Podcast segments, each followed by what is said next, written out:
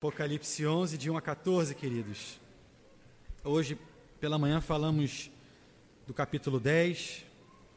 Se você não esteve conosco pela manhã, recomendo fortemente que depois você possa ouvir a, a mensagem, o sermão, porque acaba que um se complementa, né? um complementa o outro.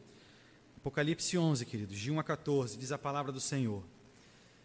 Foi-me dado um caniço semelhante a uma vara, e também me foi dito: Dispõe-te e mede o santuário de Deus, o seu altar e os que nele adoram. Mas deixa de parte o átrio exterior do santuário, e não meças, porque foi ele dado aos gentios. Estes, por quarenta e dois meses, calcarão aos pés a cidade santa. Darei as minhas testemunhas que profetizem por mil duzentos e sessenta anos, vestidas de pano de saco são estas as duas oliveiras e os dois candeeiros que se acham em pé diante do Senhor da terra. Se alguém pretende causar-lhes dano, sai fogo de sua boca e devora os inimigos. Sim, se alguém pretender causar-lhes dano, certamente deve morrer. Elas têm autoridade para fechar o céu, para que não chova durante os dias em que profetizarem.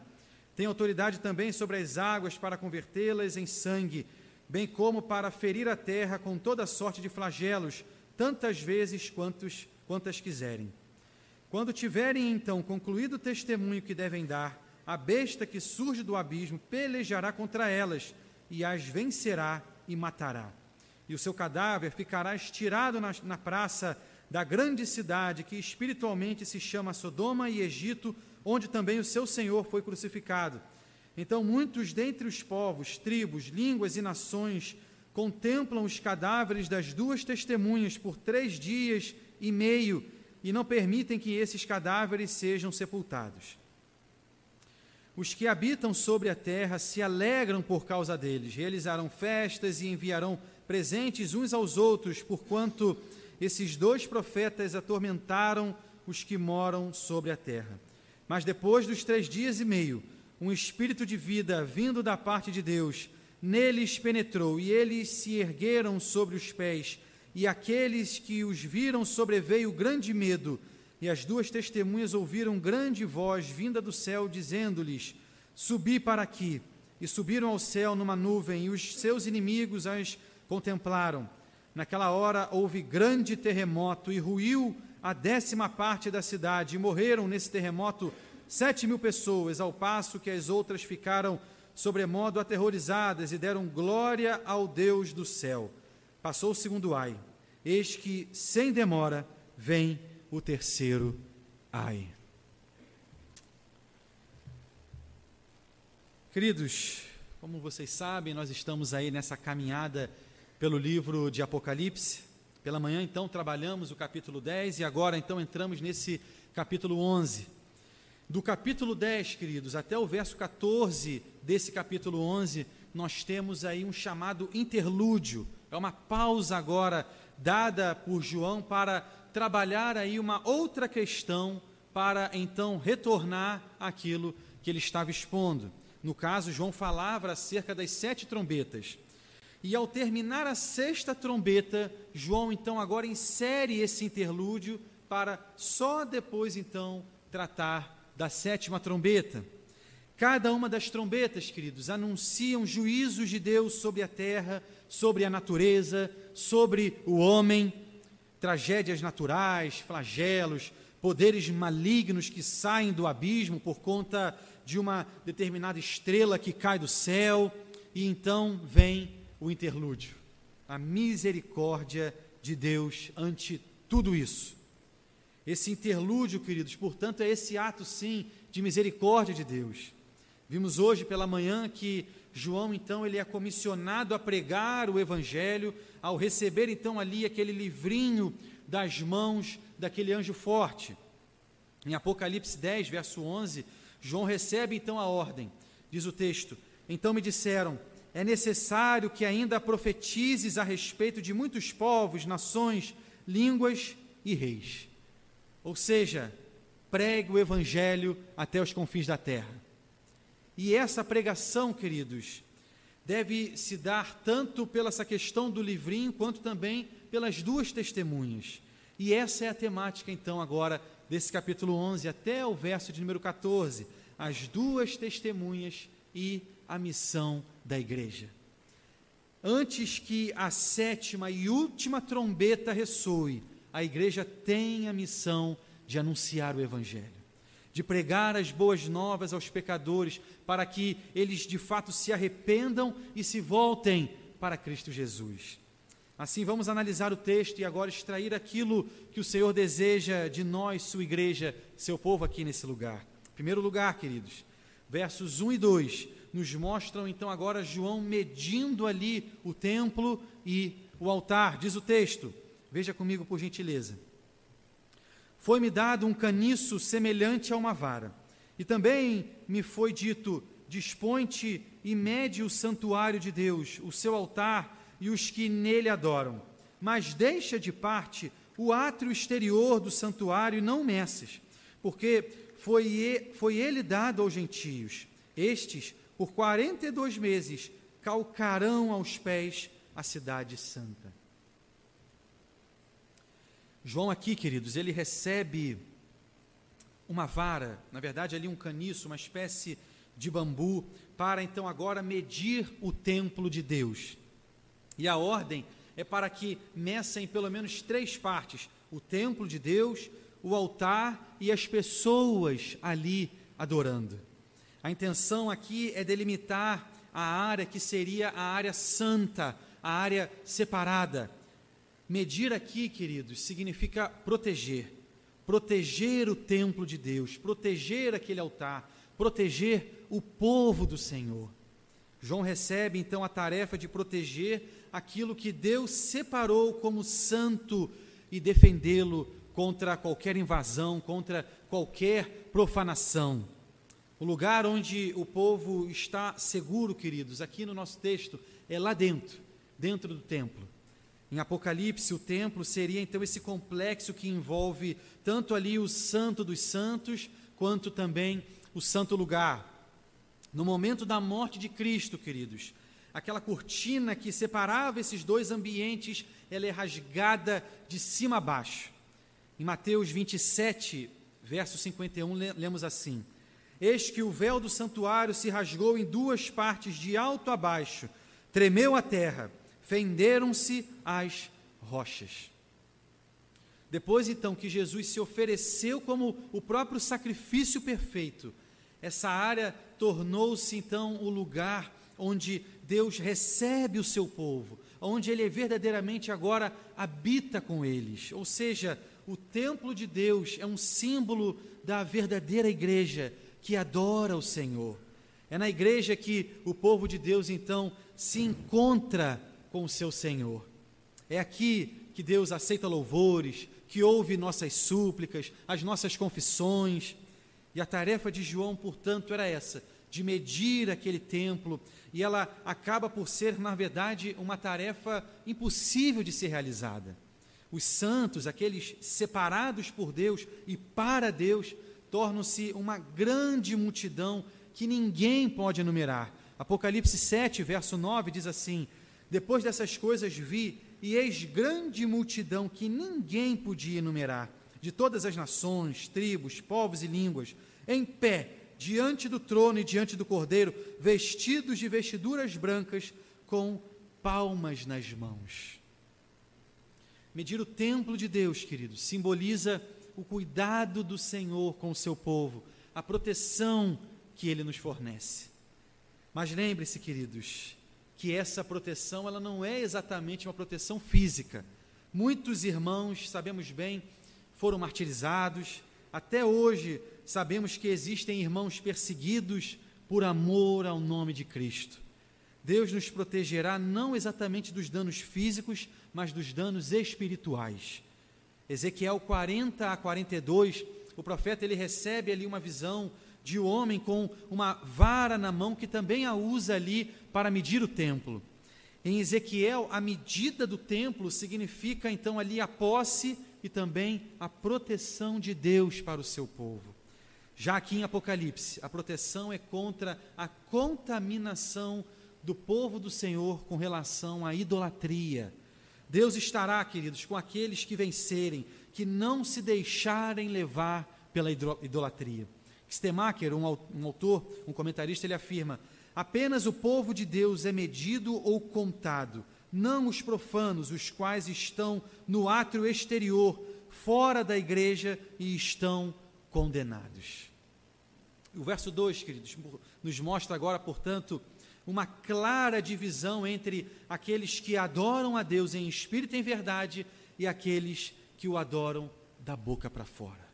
Pessoas que têm o seu coração longe do Senhor, que até estão na igreja, mas que, na verdade, não são da igreja, mas na verdade são do mundo. No tempo de João, eram aqueles chamados de sinagoga de Satanás, porque tinham a intenção de, na verdade, destruir a igreja e não vê-la florescer, frutificar. E a última parte desse verso de número 2 nos fala então agora que os gentios pisarão a cidade santa por 42 meses. A cidade santa aqui, queridos, não é mais representada por um lugar específico, físico, mas sim é o próprio povo de Deus. Jerusalém perdeu o direito de ser então ali agora chamada de cidade santa quando o Espírito Santo mudou o seu lugar de habitação, indo agora para os corações do povo do Senhor, os santos, pessoas de todas as tribos, línguas, nações, que na verdade morarão agora na Nova Jerusalém. A Igreja de Cristo, queridos, hoje é essa cidade santa, porque é nela que o Santo Espírito habita. Povo que o Senhor então celebrou a sua aliança. Em Lucas 21, verso 24, Jesus profetiza assim: Cairão a fio de espada e serão levados cativos para todas as nações, e até que os tempos dos gentios se completem, Jerusalém será pisada por eles. João escreve falando exatamente isso aqui. Por um tempo, que João afirma ser cerca de 1260 dias, ou três anos e meio ali, metade de sete anos, os gentios pisarão os da Cidade Santa. Esse tempo, sabemos bem, é um tempo simbólico, representa ali um espaço de tempo indeterminado, mas limitado. Esse tempo está debaixo do controle de Deus. E não é só um tempo de perseguição contra o povo de Deus, mas um tempo em que o Senhor protegerá e também preservará os seus. Apesar do povo de Deus sofrer, ser morto, martirizado por amor ao nome de Cristo, os que são então selados são aqueles que são protegidos espiritualmente. Não tem o que temer. É um tempo, queridos, de lutas, mas também é tempo de preservação, de testemunho da igreja. Igreja essa que Deus se coloca então próximo, junto, porque é o seu povo escolhido. Segundo lugar, queridos, Agora, João tratará das duas testemunhas. Falará primeiro do poder dessas testemunhas, do seu ministério profético, depois da morte e também da ressurreição. Verso 3, veja comigo por gentileza. Diz a palavra do Senhor: Darei as minhas testemunhas que profetizem por mil duzentos e sessenta dias, vestidas de pano de saco. Deus ordena, queridos, que as duas testemunhas então agora profetizem por 1260 dias, vestidas ali de pano de saco.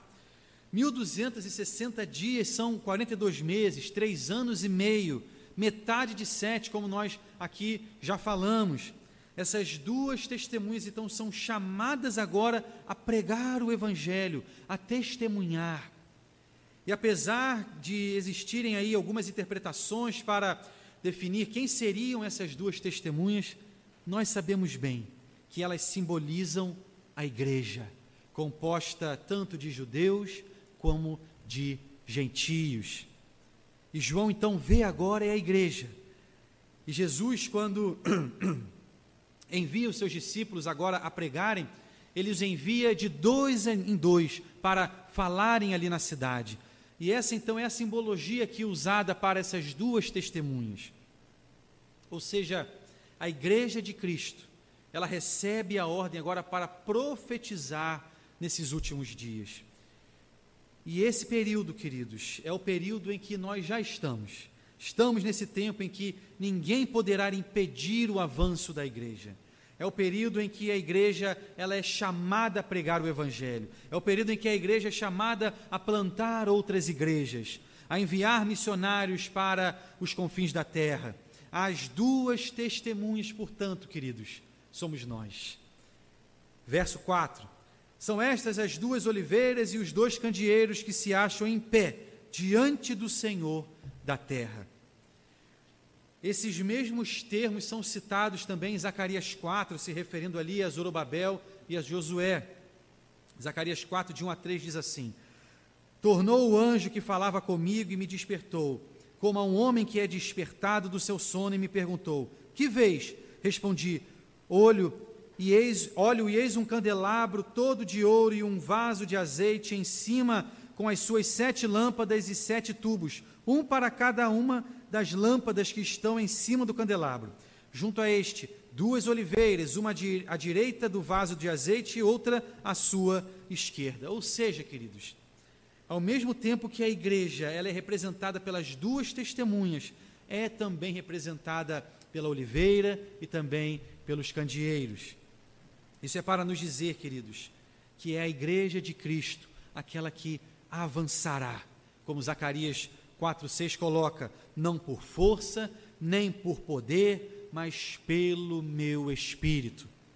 A igreja ela vai pregar o evangelho, vai anunciar as boas novas de salvação, mas não se utilizará de violência, de força, de coerção, mas tão somente o agir do Santo Espírito ali, guiando, fortalecendo, abrindo portas, orientando.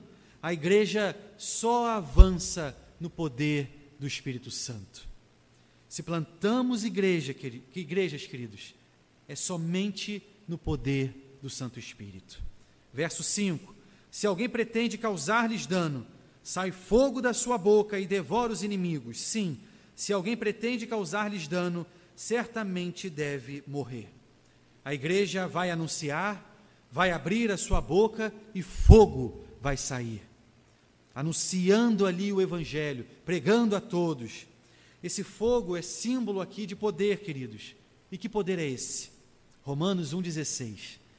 Pois não me envergonho do Evangelho, porque é o poder de Deus para a salvação de todo aquele que crê, primeiro do judeu e também do grego. A igreja pregará com o poder do Santo Espírito. Atos 1:8 nos diz: "Mas recebereis poder ao descer sobre vós o Espírito Santo e sereis minhas testemunhas." Exatamente o que João vê aqui: poder e testemunhas. A igreja sendo testemunha no poder que recebe do alto. Verso 6. Temos a autoridade da igreja aqui. Elas têm autoridade para fechar o céu, para que não chova durante os dias em que profetizarem. Tem autoridade também sobre as águas, para convertê-las em sangue, bem como para ferir a terra com toda a sorte de flagelos, tantas vezes quantas quiserem. Deus deu autoridade para a igreja. Mateus 28, 18 e 19. Jesus, aproximando-lhes, falou-lhes, dizendo: Toda autoridade me foi dada no céu e na terra. Ide, portanto, fazei discípulos de todas as nações, batizando-os em nome do Pai, do Filho e do Espírito Santo. Preguem. Toda autoridade foi dada a Cristo Jesus e agora ele nos confere dessa mesma autoridade. Verso 7: Quando tiverem então concluído o testemunho que devem dar, a besta que surge do abismo pelejará contra elas e as vencerá e as matará. Ou seja, quando as duas testemunhas, queridos, tiverem concluído ali o testemunho, então a besta surgirá. Até o momento das testemunhas cumprirem ali a sua missão, a besta estará como que enjaulada, quieta. Isso nos mostra que até o tempo quando será então cumprida a missão da igreja, ninguém poderá detê-la. A igreja ela é invencível na sua missão. Ela é vitoriosa porque ela tem uma missão e essa missão se cumprirá até o fim. Certa vez Voltaire, ele afirmou que dentro de 100 anos, com o desenvolvimento das ciências, não haveria mais nenhuma Bíblia na terra, senão nas prateleiras, nas vitrines e também nos museus, para ser ali, quem sabe, investigada por algum curioso de antiguidades. O interessante, queridos, é que cerca de 50 anos depois de sua morte, a casa onde ele escreveu essa frase tornou-se sede da Sociedade Bíblica de Genebra. E depois essa casa se tornou ali a filial de Paris da Sociedade Bíblica Britânica Internacional, distribuindo Bíblias até hoje por toda a Europa. A igreja, queridos, ela tem uma missão. E até que se cumpra essa missão da pregação do Evangelho, ela é invencível. Estamos no tempo, queridos, aonde agora o diabo está ali aprisionado. Ele continua, claro, fazendo mal, mas ele não consegue impedir ninguém de ser salvo. Ele não tem poder agora para impedir que se receba o Evangelho. Mas, terminado então ali a primeira metade, chegará o tempo da besta. Final do verso 7. A besta que surge do abismo pelejará contra elas, as testemunhas, e as vencerá e matará. Quando acabar, queridos, ali a primeira metade dos sete anos, o anticristo então aparecerá. A besta vai surgir para perseguir, para martirizar a igreja. É aquilo que nós vimos no verso de número 2, quando então calcará os pés da cidade santa. Depois do último eleito ser salvo, a besta perseguirá a igreja e vencerá. Será o tempo então da grande tribulação. Verso 8: E o seu cadáver ficará ali esticado na praça da grande cidade, que espiritualmente se chama Sodoma e Egito, onde também o seu Senhor foi crucificado. Essa é a vitória do mundo sobre a igreja. Sodoma, Egito e Jerusalém, que é a cidade onde então o Senhor Cristo foi crucificado. Elas são aqui usadas como sinônimos do, daquele mundo que, na verdade, odeia a Cristo e odeia a sua igreja. É um período em que a igreja então será perseguida, martirizada. E veja, essa afirmação sobre então ali os cadáveres ficarem ali sem serem enterrados, é porque as testemunhas serão pelo mundo desprezadas. É um ato de desprezo. O mundo não vai se compadecer da igreja, do martírio que a igreja sofrerá. Versos 9 e 10. Então muitos dentre os povos, tribos, línguas e nações contemplam os cadáveres das duas testemunhas por três dias e meio e não permitem que esses cadáveres sejam sepultados. Os que habitam sobre a terra se alegram por causa deles, realizarão festas e enviarão presentes uns aos outros, porquanto esses dois profetas atormentaram os que moram sobre a terra. O mundo celebrará, queridos, a vitória da besta sobre a igreja. Celebrarão de tal forma que trocarão presentes alegremente por conta disso. Eles celebram porque os dois profetas os haviam atormentado, diz o texto. A pregação, queridos, a mensagem daquelas testemunhas mexe com eles, não permitindo que tivessem paz. Por isso, então, que agora eles celebram esse fato. Mas essa celebração, queridos, ela é uma celebração curta, temporária. Verso 11: Mas depois dos três dias e meio, um espírito de vida vindo da parte de Deus neles penetrou, e eles se ergueram sobre os pés, e aqueles que os viram sobreveio grande medo. As testemunhas, queridos, são mortas, jogadas ali na praça, ficam três dias e meio ali, e depois de três dias e meio, um espírito entra nelas e elas, olha, agora revivem. A besta veio, martirizou, matou a igreja, mas agora João vê a igreja ressurgir dos mortos. 1 Tessalonicenses 4,16 Porquanto o Senhor mesmo, dada a sua palavra de ordem, ouvida a voz do arcanjo e ressoada a trombeta de Deus, descerá dos céus e os mortos em Cristo, em Cristo ressuscitarão primeiro. 1 Coríntios 15, 52. a trombeta soará, os mortos ressuscitarão incorruptíveis e nós seremos transformados. A morte não tem a última palavra sobre a igreja. A morte não tem a última palavra sobre a sua vida. Em 1 Coríntios 15, 55, Paulo também coloca: Tragada foi a morte pela vitória. Onde está, ó morte, a tua vitória? Onde está, ó morte, o teu aguilhão? E o verso 12, queridos, diz o texto: E as duas testemunhas ouviram grande voz vinda do céu, dizendo-lhes: Subi para aqui. E subiram ao céu numa nuvem, e os seus inimigos as contemplaram. João agora está vendo, queridos, o arrebatamento da igreja. Nem todos serão mortos ali pelo anticristo. São aquelas chamadas igrejas nas catacumbas, nos subterrâneos. E assim, quando Cristo voltar, a sétima trombeta ressoar, os mortos sairão dos túmulos e encontrarão com Cristo Jesus. E os crentes vivos, queridos, serão arrebatados, assim como foi com Enoque, com Elias, para agora encontrar Cristo nos céus. 1 Tessalonicenses 4, 16 e 17.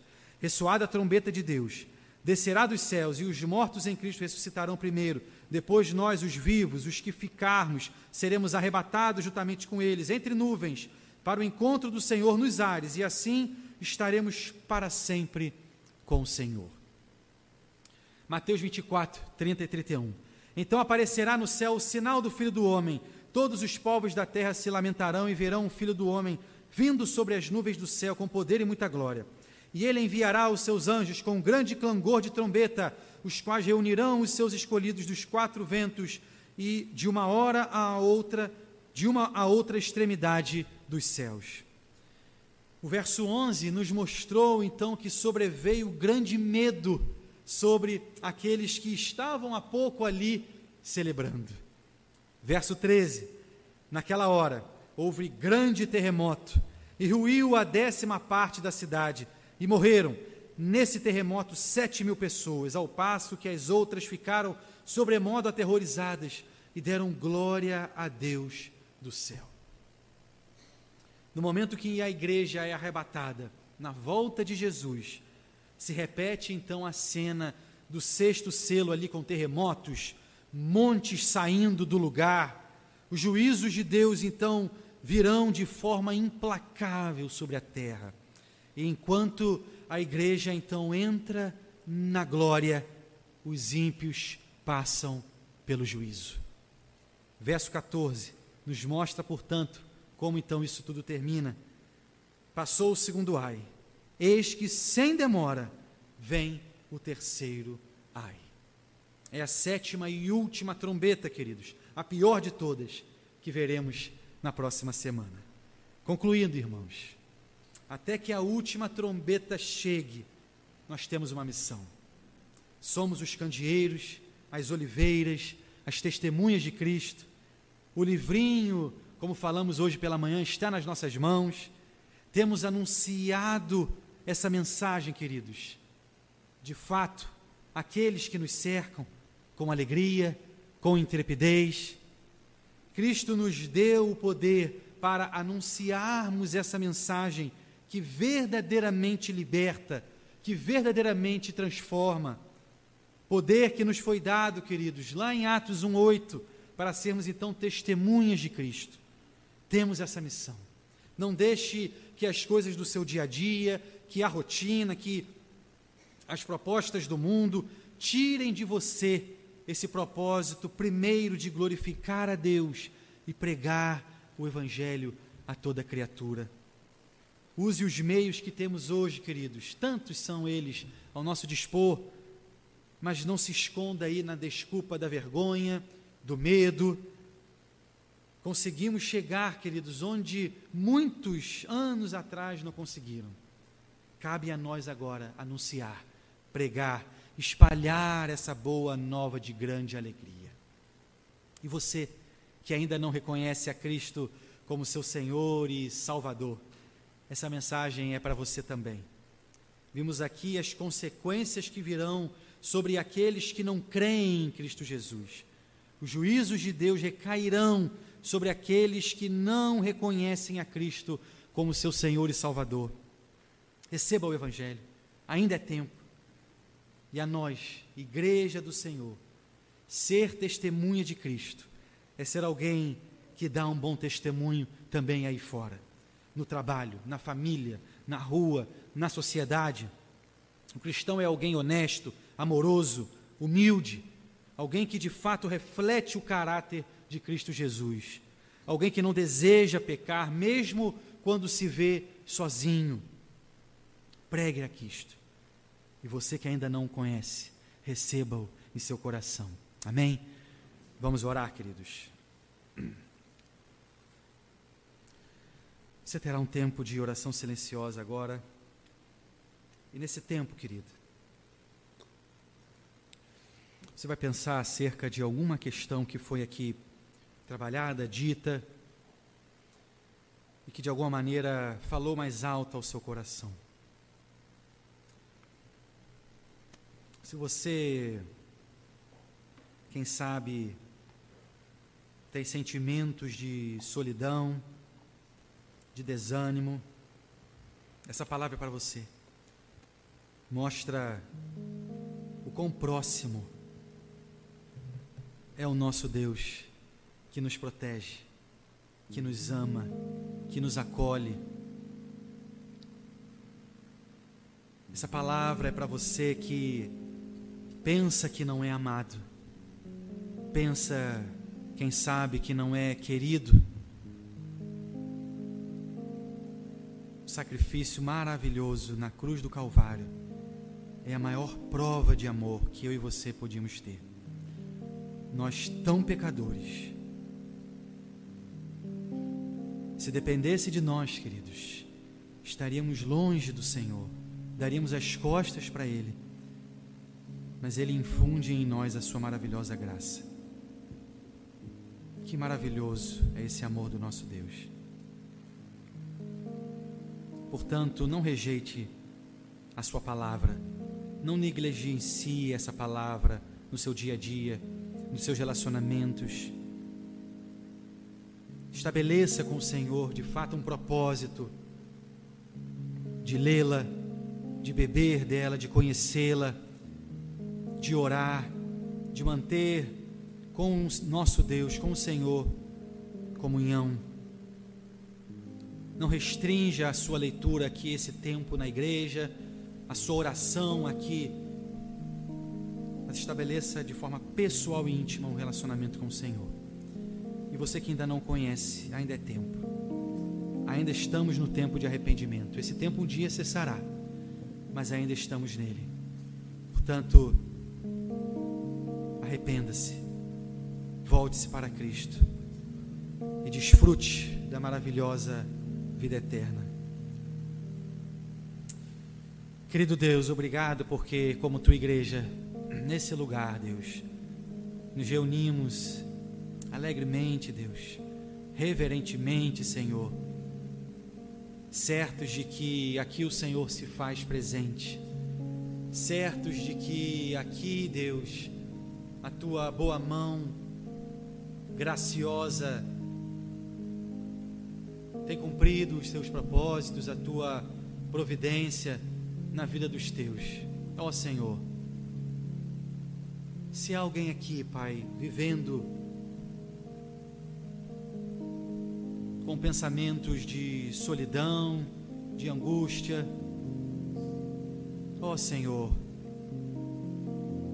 Revele-se, Deus, através da tua palavra, esse Deus amoroso, próximo, pessoal, íntimo que tu és, Deus.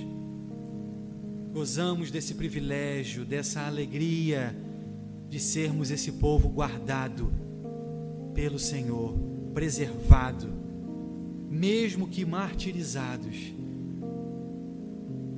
mas nossa espiritualidade, o nosso viver eterno, Deus, está guardado nas tuas mãos, Senhor, e dela ninguém pode arrebatar. Louvado seja o teu nome por isso, Senhor. E se há alguém aqui, Deus, que ainda não te conhece, Que essa seja uma noite também, Deus, de arrependimento e de salvação. Que esse tempo, Deus, de arrependimento que sabemos bem, bem tão breve, que um dia ele se encerrará, mas que hoje ainda vivemos nele, Deus. Seja como que um alerta, Pai, para aqueles que vivem suas vidas buscando enaltecer o seu próprio ego, as suas próprias vontades. Oh Deus, tem misericórdia de nós. Fica, Senhor, com cada lar, com cada família aqui representada. Nos dê, Deus, uma semana debaixo da tua graça, da tua bênção. Que nós choramos em Cristo Jesus, Senhor. Amém.